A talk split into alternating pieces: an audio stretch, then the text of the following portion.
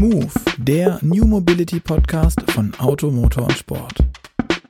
Diese Folge wird Ihnen präsentiert von ZF. Hallo und herzlich willkommen zu Move, dem New Mobility Podcast von Auto, Motor und Sport. Mein Name ist Luca Leicht und an meiner Seite ist heute auch wieder Gerd Stegmeier, der Leiter der Online-Redaktion. Genau, und wir sind erneut oder immer noch, wie man es will, auf dem Automotor- und Sportkongress. Und wir haben uns hier mit Serkan Aslan verabredet. Der trägt bei Nvidia den Titel Director of Automotive EMEA. Hallo Serkan. Hallo. Hi. Serkan, kannst du uns kurz mit eigenen Worten sagen, was du bei Nvidia machst? Also ich persönlich habe, mein Erstkontakt Nvidia waren Grafikkarten, für die ja. ich mein Taschengeld, ähm, meine Mutter hätte gesagt, auf den Kopf gehauen habe. Ja. Ähm, ich habe es in meinen Augen sinnvoll ja. investiert. Aber was machst du da genau? Weil Automotive und meine Vergangenheit mit Nvidia, das genau. ist relativ weit auseinander. Also was Nvidia macht, ist, ist in, in, in der Branche in, seit ein paar Jahren inzwischen auch ziemlich bekannt. Alles, was in Richtung Hochleistungsrechner im Zusammenhang mit, mit künstlicher Intelligenz im Fahrzeug, Cockpit oder autonomes Fahren ähm, ist, wird auch mit Nvidia inzwischen in Zusammenhang gebracht. Natürlich sind die Ursprünge ähm, im, im GPU, im Grafik und, und die Gaming-Branche nach wie vor ist es einer unserer größten Märkte, mhm. ist einer der Treiber, aber inzwischen haben wir auch, auch andere Gebiete, insbesondere durch die künstliche Intelligenz, ähm, erobert. Und ich selber mache was ganz Interessantes. Ich äh, bin für unser Ökosystem zuständig. Und ähm, Ökosystem ist bei uns alle unsere Partner, die wir brauchen, um, um unsere Themen und unsere Technologie in den Markt zu bringen und neu, mit Hilfe dieser Community sozusagen unsere Technik weiterzuentwickeln. Kannst du das beschreiben, was das ist? Ökosystem ist immer noch so ein bisschen Ökosystem oder, oder, oder Ökosystem ähm, ist immer ja. noch so ein bisschen ähm, ja. E Ökosystem ist es in, in, in der Gaming-Branche kann man es relativ gut erklären. Nvidia bringt regelmäßig neue Plattformen raus, äh, immer stärker, immer schneller, neue Technologien. Allerdings ist das alles nutzlos, wenn, wenn nicht die Spieleentwickler entsprechende Spiele entwickeln. Mhm. Mhm. Das heißt, wir brauchen unser Ökosystem, die auf unserer Technik Lösungen anbieten können. Und im Automotive-Industrie ist es ganz ähnlich. Wir sind nicht eine Firma, die alles in-house geschlossen proprietär entwickelt, sondern wir öffnen unsere Plattform. Wir sprechen auch von Demokratisierung der mhm. Technologie und, und geben unsere ähm, Rechner und, und, Software und Lösungen in der frühen Status äh, an Universitäten, an Startups, an Tier 1 Tier 2s, an Softwareentwickler. Jeder, der in irgendeiner Form äh, einen Beitrag leisten kann. Und dieses Ökosystem hilft dann uns wiederum Lösungen für unsere Kunden, in dem Fall entweder Autohersteller oder äh, Mobilitätsdienstleister, äh, zu realisieren. Verstehe. Also kann man schon sagen, Nvidia ist ein technischer Enabler für autonomes Fahren. Ähm, aber wie sieht denn eigentlich, sage ich mal, deine oder vielleicht auch die Vision ähm, von Nvidia aus fürs autonome Fahren? Was ist der Sinn? Was ist der Zweck? Wo will man hin? Naja, die, die Technik ist ja selten ein Eigenzweck. Das mhm. heißt, was, was wir damit anstreben, ist ja die Mobilität und Transport der Zukunft in irgendeiner Form äh, zu verändern oder zu verbessern. Ähm, die Sicherheit ist natürlich ein Aspekt. Mhm. Hört man ja überall, jede, jedes äh, Unfall mit, mit tödlichen Folgen, das vermieden werden kann durch eine Technik, ist, ist begrüßenswert. Ja. Äh, auf der anderen Seite wollen wir ja eigentlich alle ein Problem lösen oder ein, ein, ein Zweck erfüllen, und zwar die Mobilität zu, zu verbessern. Und ähm, unsere Technik oder was unsere Vision ist, ist ähm, auch nicht das autonome Fahren als solches, sondern wir glauben, dass alle Maschinen, ob das jetzt ein, ein, ein Kran ist und ein Farming-Traktor, ein PKW, ein Bus, LKW, alles, was sich in irgendeiner Form bewegt und, und, und eine Transportdienstleistung erf erfüllt, dass die früher oder später autonom werden. Mhm. Und du sagtest vorhin schon aus dem Sicherheitsgedanken heraus, aber ja. wie kannst du denn sicher sein, dass diese Dinger wirklich besser sind? Also wir haben hier bei Automotor und Sport regelmäßig ja. Autos und dürfen ja. testen und die sind mittlerweile vollgestopft mit Assistenzsystemen. Genau. Ähm, ich bin neulich mit unterwegs gewesen und dann waren Fahrbahnmarkierungen neu auf der Straße und ähm, schwupp wollte das Auto in die Leitplanke und ich musste wirklich mit Kraft gegenhalten, wenn man, ich muss sagen, ich habe da mein Problem, dem Ganzen so zu vertrauen. Ja. wie kannst du sicher sein, dass das besser ist als der menschliche Fahrer, der halt doch einfach anders gelernt hat und auch ja. vielleicht intuitiver handeln kann als eine Maschine. Ja, wir haben ja vorhin von Herrn Dr. Zetsche die Zahl gehört. 90 Prozent oder etwas drüber aller Unfälle basieren auf, auf menschlichen Versagen. Mhm. Das heißt, wir sind eigentlich die Fehlerquelle selber. Und was wir jetzt machen, ist, ist ja ein, ein, ein Übergang von, von assistierten Systemen, die dem Menschen helfen sollen, in der Umgebung sicherer zu fahren. Mhm. Und da kann man noch eine Menge machen, da ist noch nichts ausgereizt. Also eine reine ABS oder ein ESP oder ein, ein Schilderkennung, das waren so die Anfänge. Mhm. Aber das kann man natürlich noch viel weiter treiben. Wenn, wenn ein Beispiel ist, bei, ähm, das System hat natürlich Sensoren, die weit über unseren Augen mhm. ähm, besser realisieren können, was im Umfeld so passiert. Wenn man jetzt da an eine Kreuzung kommt und, und nach rechts schaut und, und nicht nach links geschaut hat äh, und will jetzt in eine Kreuzung reinfahren, ähm, dann kann das System an der Stelle zum Beispiel eingreifen und sagen, hoppla, da kommt jemand von links und, und er hat eine Kamera im, im, Blick, er sieht, dass der Fahrer nicht nach links geschaut hat mhm. und kann dann so ein, ein, ein, Manöver einleiten. Also das sind die, die kleinen Schritte. Und wenn man jetzt schaut, wenn man diese kleinen Schritte zusammenzählt, wie viele Leben dann dadurch schon gerettet werden können, wenn man jetzt da ein, zwei, drei, vier, fünf, zehn Prozent dadurch optimieren können, ist das schon mhm. mal eine Menge wert. Mhm. Es wird nicht diesen Big Bang geben, wo man äh, sagt, so ab morgen gibt's autonomes Fahren und, und die Welt ist 100% sicher. Okay. Aber was alle Autohersteller und alle Mobilitätsdienstleister und auch ÖPNV und auch, auch die Regulatorien und, und die, ähm, die Regelgeber, also die, die Regierung und die Städte, alle versuchen es ja, den Verkehr und die Infrastruktur so zu gestalten, dass autonomes Fahren oder sicheres Fahren dann in Zukunft möglich ist.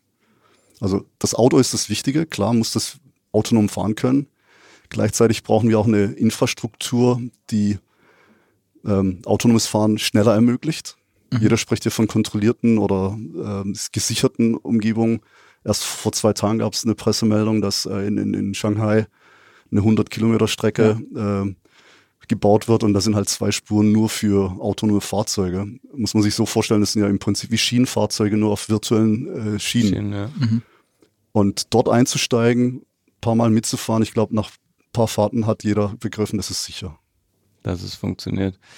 Ähm, jetzt sind wir grundsätzlich bei der Sicherheit. Es gäbe ja noch, mhm. also aus unserer Sicht immer so eine vielleicht unheimliche Fehlerquelle, ähm, das Thema Hacker. Ähm, mhm. wenn, wenn solche Systeme quasi nur noch technisch basiert sind. Das ist mehr Security. Ja, genau, dann wäre die Frage, ähm, ist, ist es vielleicht ein Einfalltor für neue Gefahren, die man vorher so noch nicht hatte? Ja, das sind natürlich Ängste, die man hat, weil der Computer wird gehackt und, und PC und, und aber letztendlich, wir haben ja jetzt schon Fahrzeuge, da ist so viel Softwarecode in den Fahrzeugen. Es gibt eine Menge Kleinstrechner, das sind diese ECUs oder die, die, die Chips. Ähm, und die Automobilindustrie hat, hat einen Weg gefunden, das Ganze in sich abzusichern, auch redundant zu machen. Auch bei Flugzeugen beispielsweise ist die Gefahr ja deutlich größer. Also wie man Systeme sicher macht, äh, wissen wir. Mhm. Ähm, je mehr Software und je mehr Intelligenz reinkommt, muss man natürlich das Ganze nochmal ausweiten. Aber äh, wir arbeiten mit so ziemlich allen Autoherstellern und Tier 1 derzeit. Mhm. Und, und Safety und, und neben Safety Security natürlich ein, ein weiterer Punkt, die wir mit mitentwickeln. Aber gerade da ist doch der Punkt, ja. äh, du sagtest so, die Hersteller sind es schon gewohnt, die kennen ja. das, die machen das. Ja. Ähm, wenn ich mir überlege, ich würde sagen, 95 Prozent der Tuner, die gerade am Markt sind, machen nichts anderes als irgendwelche Motorsteuerungen aufbohren. Die belassen die Hardware, ja. wie sie ist, die spielen einfach eine neue Software ja. auf. Ähm, jetzt kommen nach und nach die Autos mhm. mit Remote-Update-Funktion, mhm. mit Anbindung ans Internet ja. etc. pp., wo dann auch bei BMW beispielsweise jetzt äh, erklärt wurde, wir können alle Steuergeräte im Fahrzeug von außen nachträglich flashen. Mhm. Wie kann ich jetzt als Kunde... Flashen klingt so, als ob man quasi alles löscht und dann neu bespielt. Also ODR-Update ist es so ein, ein genau, Beispiel, genau. Mir, mir, sagte der äh, Christoph Grote ähm, bei dem vorletzten Podcast, den wir gemacht hatten, ähm, dass sie das flashen. Und ich dachte, flashen, wirklich flashen, nicht einfach nur anfügen, sondern wirklich flashen. Hm, okay, äh, fand ich mächtig. Also ja. auch mächtig beängstigend. Und trotzdem funktioniert's.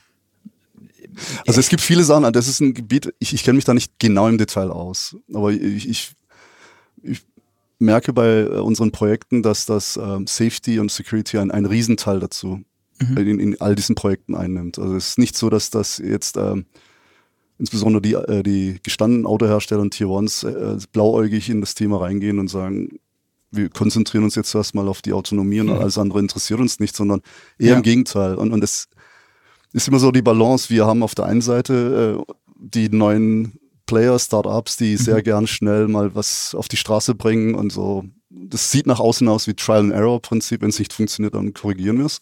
Ja. Und dann gibt es die äh, traditionelle Industrie, die sehr vorsichtig daran geht. Am Ende ist es irgendwann in, in der Mitte irg irgendwas, was wir realisieren. Ich, ich glaube nur, das ist super spannend. Also mhm, da, wird, da wird eine Menge auf uns zukommen in den nächsten Jahren.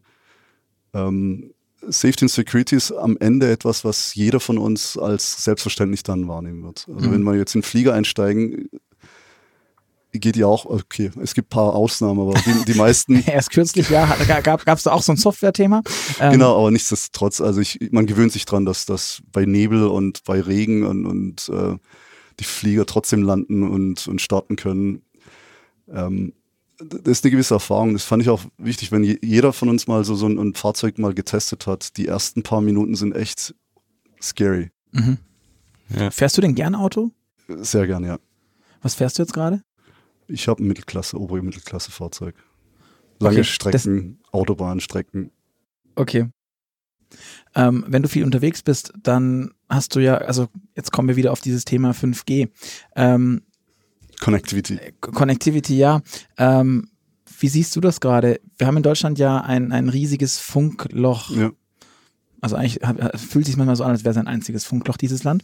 Aber ähm, wenn wir jetzt hergehen und überlegen, da soll jetzt 5G ausgerollt mhm. werden, mhm. um das autonome Fahren zu ermöglichen, wie kann man denn darauf vertrauen, dass das funktioniert, wenn schon Edge nicht funktioniert hat, 3G nicht funktioniert mhm. hat, LTE nicht funktioniert hat und jetzt soll 5G auf einmal alles besser machen?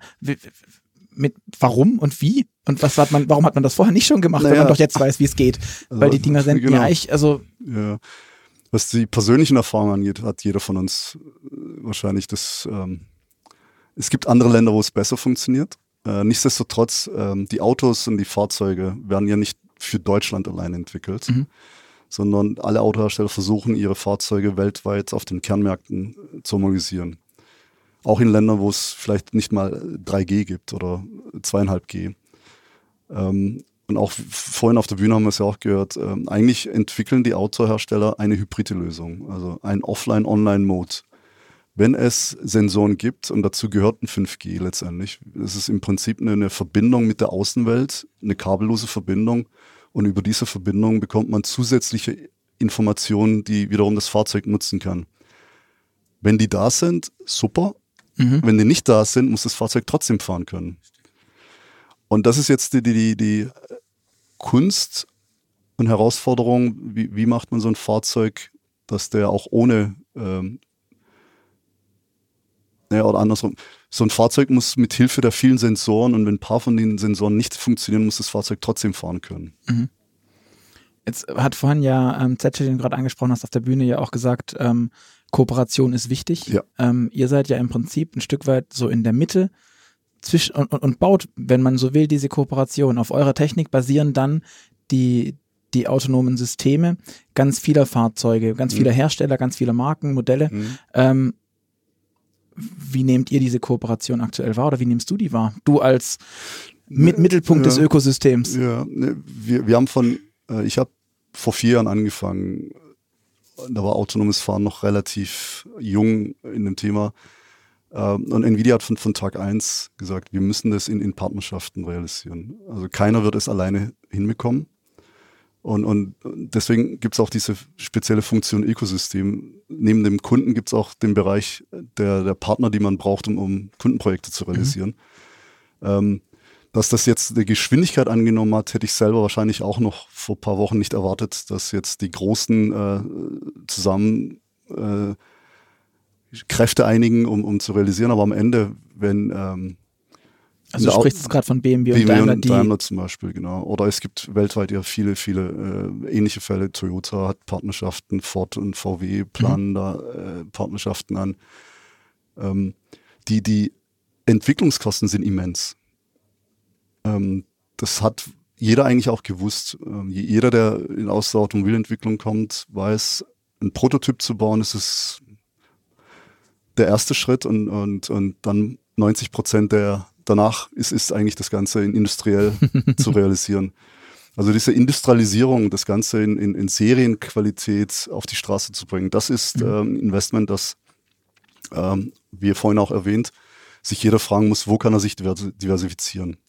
Nvidia ist es natürlich in, in, in einer Enabler-Technologie-Partnerrolle, ähm, in der, wenn Sie in ein Auto jetzt in den S-Klasse einsteigen oder in den Audi ähm, 8 mit dem Z-Fass, die wenigsten wissen, dass da Nvidia-Technologie mhm. äh, im Hintergrund ist. Und wenn wir als Nvidia ähm, eine Software-Stack, autonome Software entwickeln und ähm, diese Komponenten dann mit unseren Partnern teilen, dann kann jeder Kunde, OEM oder auch jeder Mobilitätsdienstleister ähm, sich aus diesem Portfolio bedienen oder auch sagen, ich mache es besser oder ich mache es anders. Und diese Flexibilität und die, die offene Plattform, die wir dadurch anbieten, ist, ist das, was, glaube ich, Nvidia ausmacht hier. ADAS-Systeme sind aus modernen Fahrzeugen nicht mehr wegzudenken. ADAS, das steht für Advanced Driver Assistance Systems, also Systeme, die Autofahrern schon heute helfen, die Spur oder den Abstand zum vorausfahrenden Fahrzeug zu halten oder mit Notbremsungen schlimme Unfälle verhindern. Mit dem Copilot gibt es bei ZF ab 2021 ein neues ADAS-System, das teilautomatisiertes Fahren ermöglicht. Dafür behält der Copilot mit seinem 360-Grad-Sensorset nicht nur die Straße, sondern auch den Fahrer im Blick und ist in der Lage, eigenständig Fahrmanöver auszuführen, wie zum Beispiel das Auf- und Abfahren auf die Autobahn, das Spurwechseln oder das Überholen. Und das sogar per Sprachsteuerung. Der ZF Copilot ist mit einem Frontradar, Viereckradaren und acht Kameras ausgestattet Außerdem kommt der kompakte Supercomputer ZF Pro AI zum Einsatz, der die Flut an Bildern und Daten in Echtzeit auswertet. Wenn Sie jetzt wissen wollen, was ZF sonst noch im Bereich ADAS-Systeme vorhat, gehen Sie doch einfach auf www.zf.com. Du hast jetzt gerade schon angesprochen, ähm, alte Industrie quasi, ein bisschen ja. sicherheitsbewusster ähm, und Startups. Ähm, Nvidia steht ja eigentlich ähm, jetzt mit dieser Rolle so ein bisschen dazwischen. Wie ist das so? Ähm, wird man da manchmal wahnsinnig, weil das so langsam geht bei den anderen oder äh, findet man das eher gut, dass die da anders vorgehen? Wahrscheinlich schwingt einfach gerne die Peitsche. nee, äh, Nvidia ist, ist, ist, ist ähm, zwar groß, aber wir arbeiten tatsächlich noch im, im Startup-Mode. Mhm. Das ist eine, eine, sehr dynamische Welt, ähm, macht irrsinnig Spaß. Ähm, in, inzwischen ist aber so, dass, dass viele aus der traditionellen Industrie natürlich ähm, wachgerüttelt sind mhm. und äh, Wege suchen, einen ähnlichen Startup-Mut zu bekommen mit durch, so wie jetzt Daimler mit, mit äh, Tochterfirmen in Berlin, um, um diese mhm. Software-Einheit zu gründen. Mhm. Am Ende muss man natürlich schnell sein und gleichzeitig äh, die Sicherheit nicht außer Acht lassen und die Fahrzeuge müssen auf die Straße kommen. Also eine Verbindung, Symbiose aus Software und, und dem Fahrzeug, ähm, das ist jetzt die Kunst.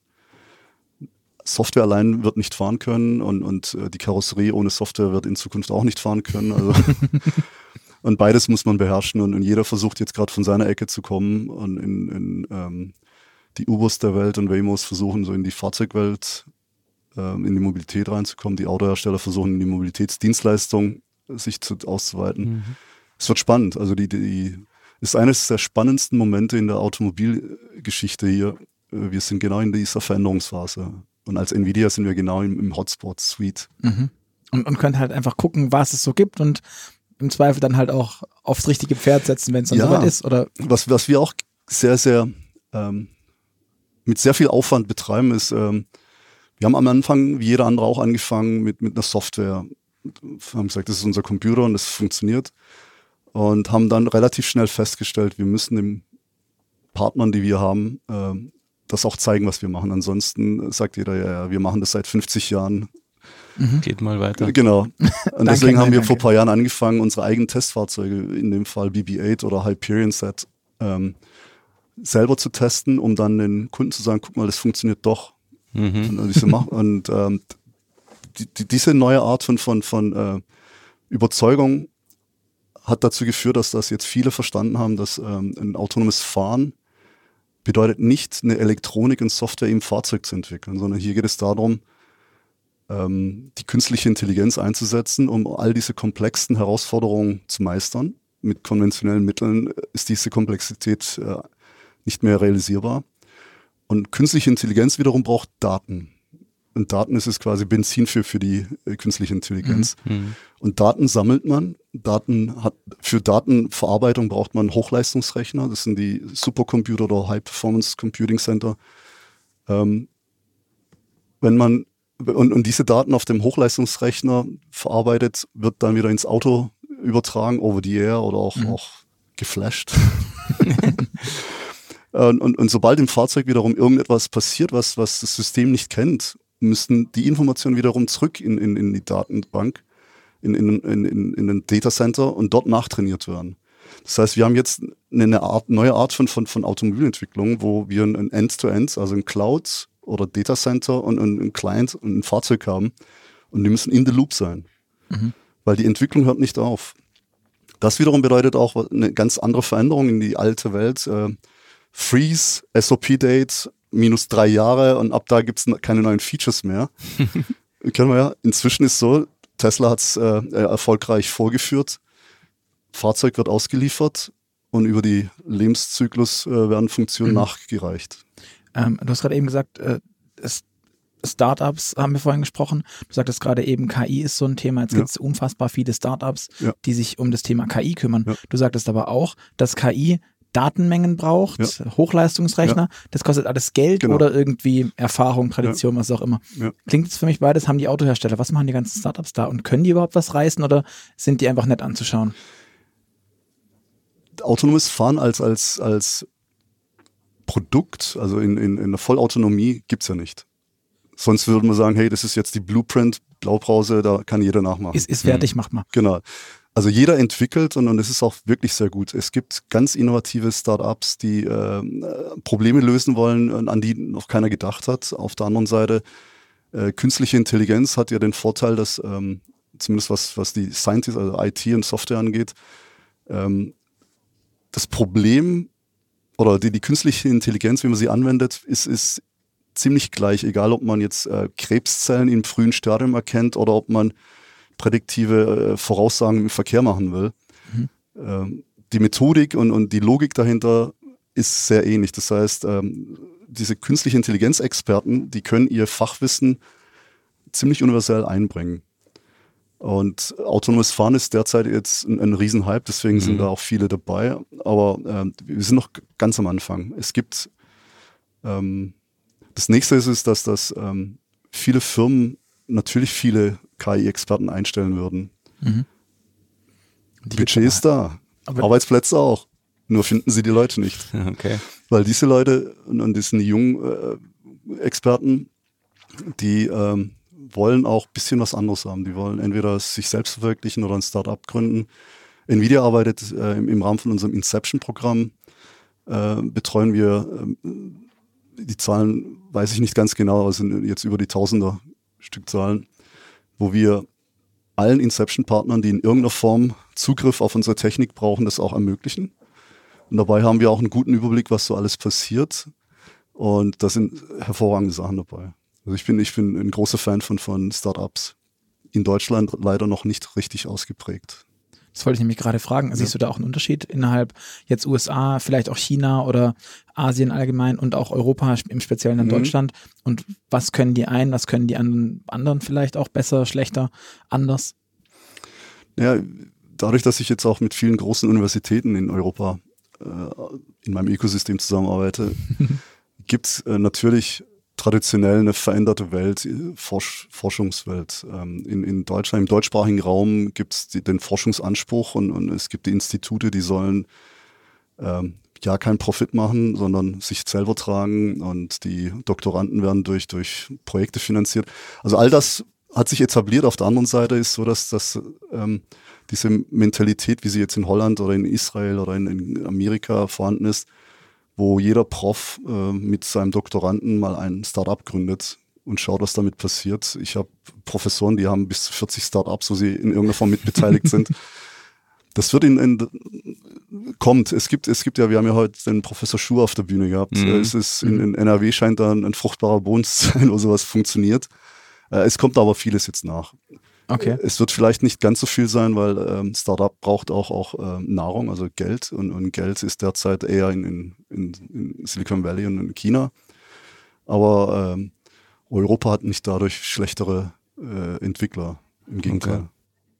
Okay. okay. Wir haben jetzt vorher gehört, dass letzten Endes, um, um autonomes Fahren zu etablieren, mit all den Methoden, KI und ja. so weiter, ähm, dass quasi das mit dem Auto zusammenwächst, im Auto schon zusammenwächst. Mhm. Was bedeutet das für die Unternehmen? Kann das nicht sein, dass es irgendwann mal so ein BNvidia gibt oder so, dass sich die, dass die Unternehmen verschmelzen, ähm, ja. weil, weil man beides braucht, um, um das Auto so auf die Straße zu bringen? Nvidia ist sehr dynamisch. Nvidia, das habe ich auch gemerkt, ähm, unser, unser, unser Roadmap oder unsere Vision ist, ist, ist, ist am Kernprodukt. Mhm. Ähm, wir machen aber Korrekturen relativ schnell. Wenn sich herausstellt, dass irgendein Weg nicht mehr weiterführt, äh, gibt es sehr, sehr, schnell radikale äh, Entscheidungen und dann geht man einen neuen Weg. Was die Zukunft der Mobilitätsanbieter angeht, ähm, letztendlich haben, haben ähm, Uber und Waymo oder eher Uber und Lyft und Didi natürlich das ähm, etwas durchgerüttelt mhm. in die Richtung äh, ohne CapEx, also ohne Kapitalbindung, eine Dienstleistung anbieten wie so ein Vermittler und, und dadurch den Markt aufrollen mit ganz günstigen Transportdienstleistungen. Aber am Ende ist es ja so, dass das hier eine Dienstleistung angeboten wird. Die kostet nicht nur weniger, sondern ist auch sehr convenient und, und einfach. Also wer mhm in Amerika mit dem Uber gefahren ist, der mhm. weiß, es ist, ist easy. Super, ja. Da stellt sich keiner irgendwo eine Taxischlange an und, und wartet. Ähm, und das hat den Erfolg dort beschleunigt. Auf der anderen Seite ähm, ist so, dass in, Europa, in gestandenen Ländern über hunderte von Jahren die, der Verkehr entwickelt wurde, Infrastruktur. Mhm. Das heißt, wir haben in, in, in großen Städten wie Berlin äh, eine Infrastruktur mit ÖPNV und ähm, Deswegen wird es dort nicht eine einzelne Lösung geben. Da, da wird es Individualverkehr geben, es gibt einen öffentlichen Verkehr. Und die Kunst jetzt hier in, in Europa ist, das Ganze zu, zu kombinieren. Mhm. Damit komme ich auch wieder zu, zu, zu unserem ähm, Infrastruktur braucht ja auch eine Intelligenz. Das heißt, wie, die Infrastrukturinhaber, das sind ja meistens die Städte, mhm. die haben bereits jetzt schon Verkehrsleitzentralen. Äh, mit einigen arbeiten wir auch zusammen. Mit mhm. Hilfe von der künstlichen Intelligenz gibt es dann ähm, AI-Cities oder AI-Traffic, mhm. wie auch immer. Also da, da, wird auch versucht, mit Hilfe der künstlichen Intelligenz die, den, die Infrastruktur intelligenter zu gestalten. Ähm, Beispiele sind, wenn anstatt eine neue Straßenbahn zu bauen, die 10, 30 Millionen pro Kilometer kostet, überlegt man sich, wie man die Nutzung optimieren kann. Mit der Hilfe der künstlichen Intelligenz, mhm. Schwarmtechnologie, kann man da 10, 20 Prozent Optimierung relativ einfach hinbekommen. Mhm. Also Data Center, Cloud, Infrastruktur, Nvidias Architektur hat den Vorteil, dass sowohl im, im Backend, im Cloud, als auch im Fahrzeug die gleiche Architektur kommt. Und dadurch hat, äh, ist es für Softwareentwickler, äh, ist es natürlich super hilfreich, wenn sie nicht von einem ins nächste irgendwie kompilieren müssen, sondern die Software kann man komplett in the Loop auch in, im virtuellen Raum mhm. mhm. entwickeln. Okay. Und das ist dann das nächste, wo Nvidia jetzt sehr intensiv arbeitet, auch jetzt mit TÜV Süd und, und da haben wir äh, verschiedene Projekte gestartet, äh, in denen wir versuchen, in der virtuellen Welt sowohl das Testen als auch die Validierung zu realisieren und dann damit jetzt zu den Reg Regulatorien, also den mhm. äh, Regierungen und, und, den Organen hinzugehen und sagen, wie wäre es eigentlich, wenn man die Homologisierung auch digitalisiert? Mhm. Äh, der klassische Weg jetzt kann zwei bis drei Jahre dauern. Mit Hilfe dieser Simulation lassen sich natürlich diese Kilometer relativ schnell einfahren. Je mehr Rechnerleistung, desto schneller fährt man.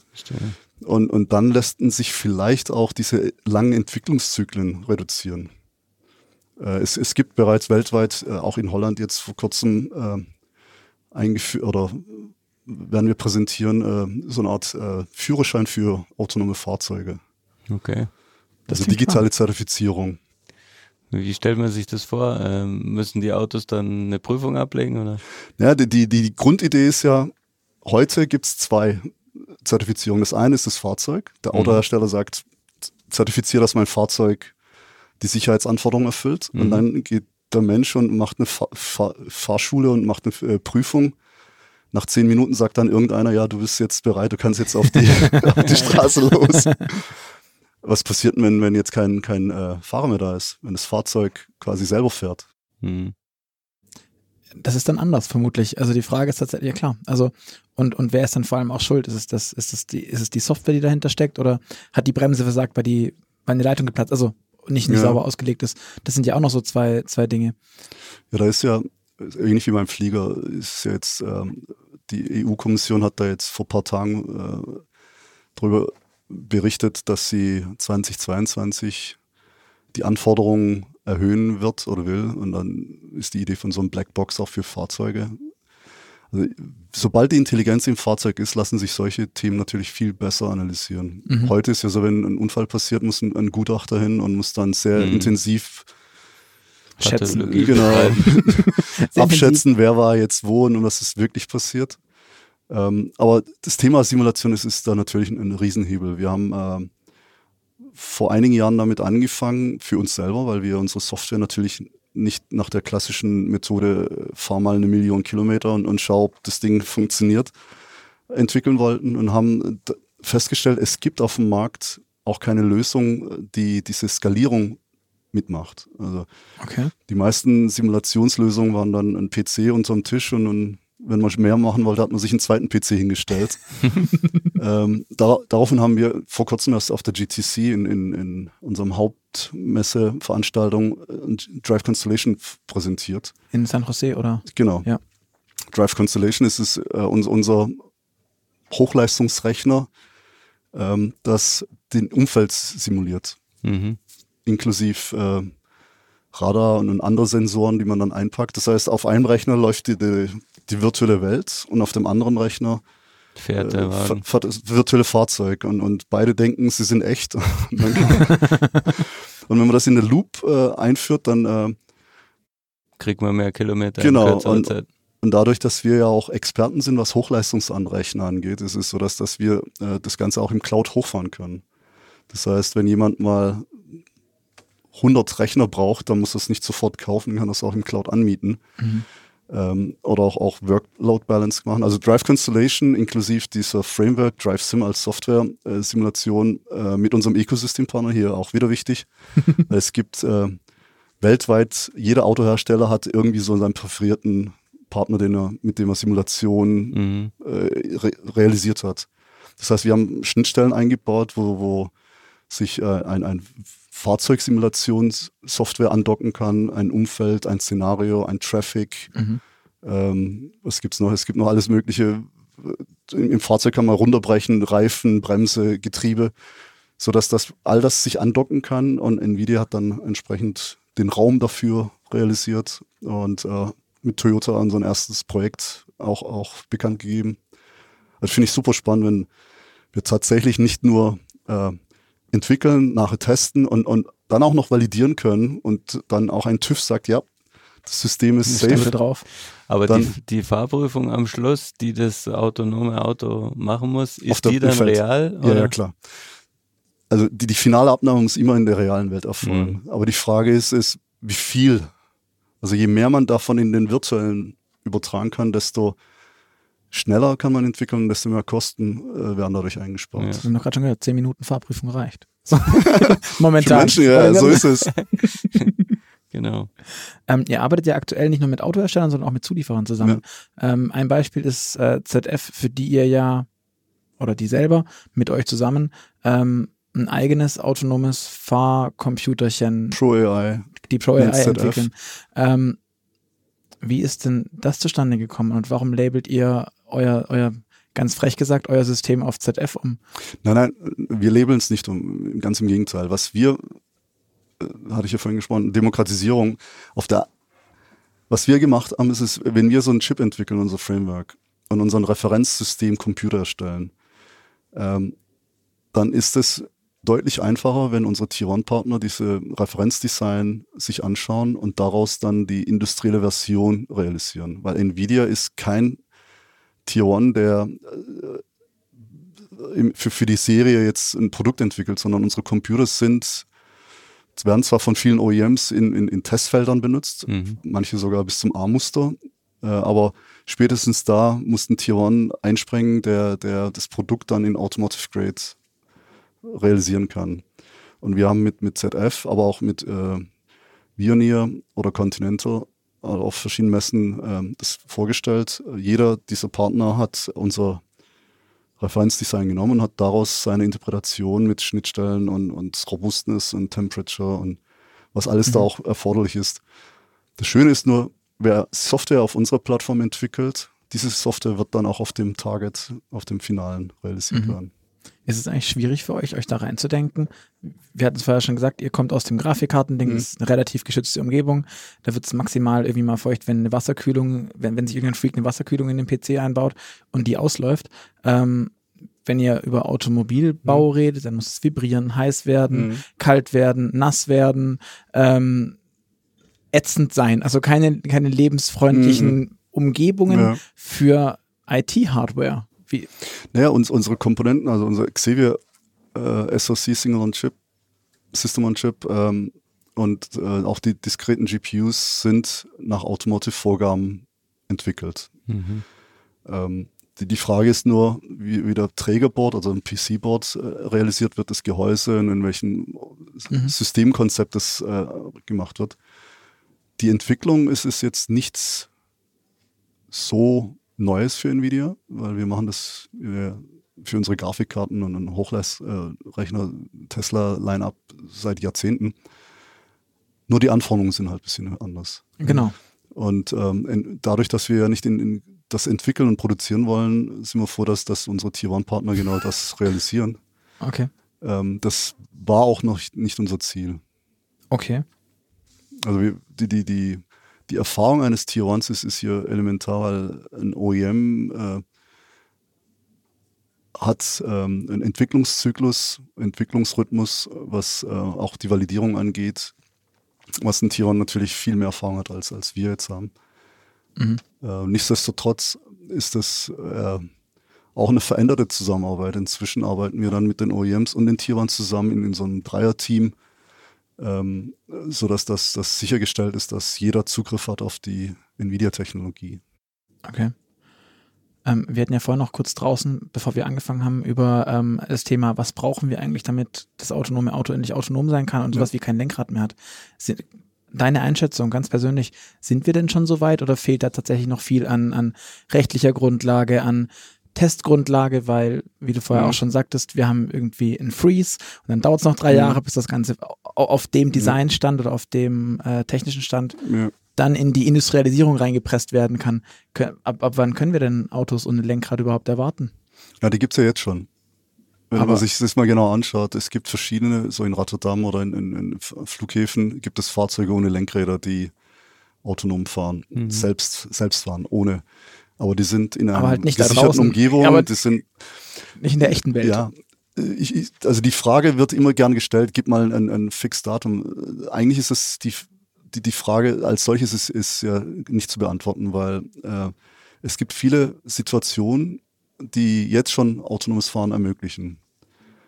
Komplett. Mhm. Ähm, wenn wir jetzt zum Beispiel Farming und Construction Sensoren, mhm. wo Fahrzeuge irgendwie Trucks auf den Äckern dann genau, rauf und runter, hin, ja. ganz zielgenau genau. und präzise. Oder diese Beispiele, wo man in kontrollierte, also auf Flughäfen oder in, in, in mhm. Fabriken ähm, und deswegen ist es auch immer schwierig, wenn jetzt ein LKW-Fahrer an, an, an ein Lager kommt und rausspringt und seine Mittagspause macht und das Fahrzeug fährt, dockt an, wird beladen, entladen und kommt wieder zurück. In dem Fall ist es ja auch fahrerlos. Fährt komplett. Also in, insofern äh, muss man eher so differenzieren, die situationsbedingte Autonomie-Levels. Aber ähm, wahrscheinlich wird es ähm, wie, wie, wie, wie so ein, mit, mit, äh, mit Reifegrad wird man dann auf, auf die nächste Feld losgelassen. Also vielleicht gibt es am Anfang nur so kontrollierte Umgebungen mhm. und dann wird die Technik irgendwie ausgereift. Nicht nur im Fahrzeug übrigens, auch, auch in der Infrastruktur. Mhm.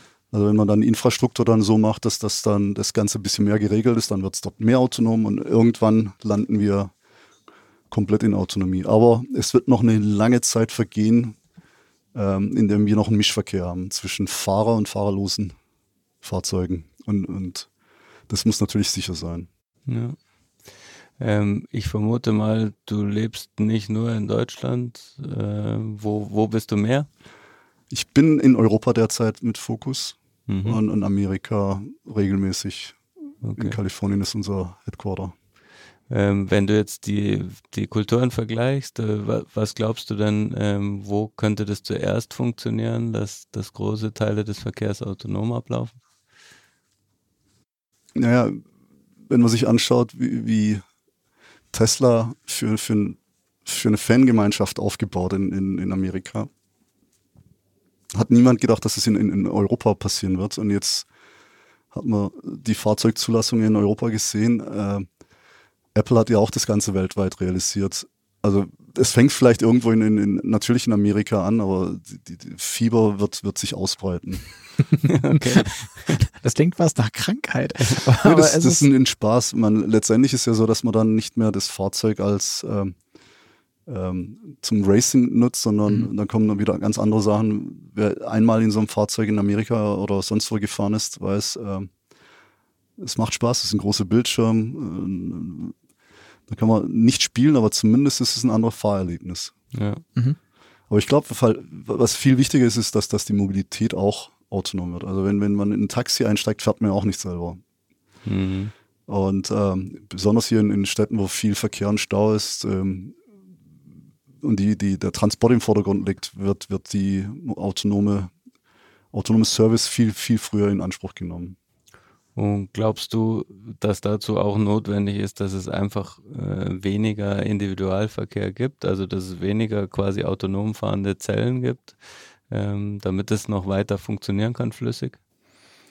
Ja, ich, Beispiel in New York, äh, wo Verkehr kollabiert, weil jetzt nur noch viel, alle Uber fahren wollen. Ja.